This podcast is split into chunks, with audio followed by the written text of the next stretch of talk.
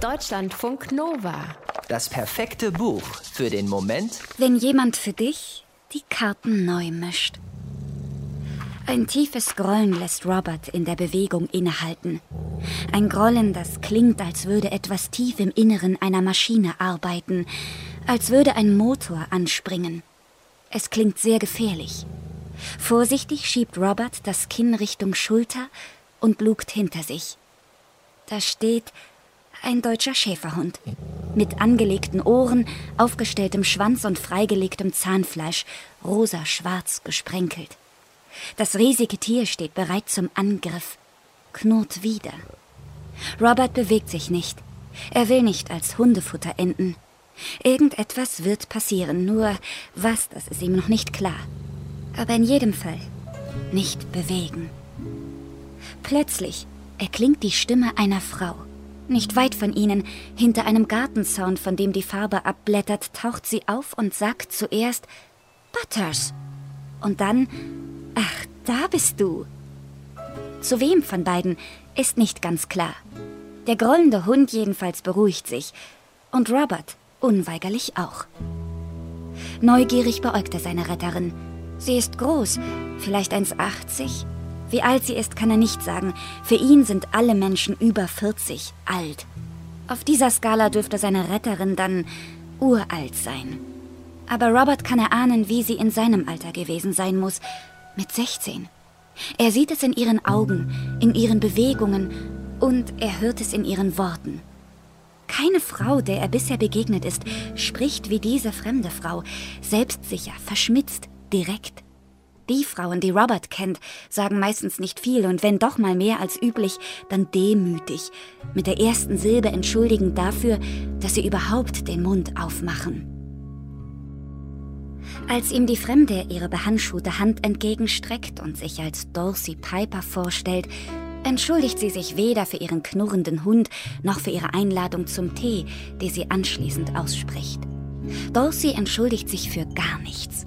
Nicht für ihren Mut, nicht für ihre Neugier und auch nicht für die Hose, die sie trägt.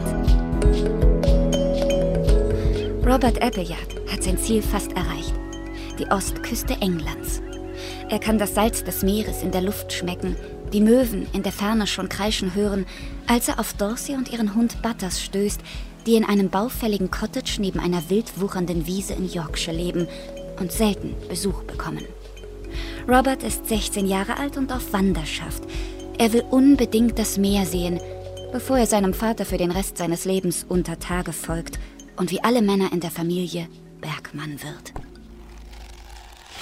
Von Robert handelt Benjamin Meyers Roman Offene See und von seiner schicksalhaften Begegnung mit Dorsey. Es ist das Jahr 1946. Der Zweite Weltkrieg hat in allen Gesichtern, in die Robert unterwegs gesehen hat, tiefe Spuren hinterlassen. Spuren von Trauer, Schrecken und Hunger. Wenn er für die Bauern Arbeit erledigte, bezahlten sie ihn mit dem, was der Hof hergab, mit Brot, Eiern oder Rüben. Einmal hat er ein Glas Honig für seine Dienste erhalten. Das war das Leckerste, was er bis dahin gegessen hatte. Damit schmeckte alles Bittere für kurze Zeit süß. In Dorseys Speisekammer aber hängen Würste. In den Regalen stapeln sich Dosen mit Bohnen und Kisten voll Äpfel.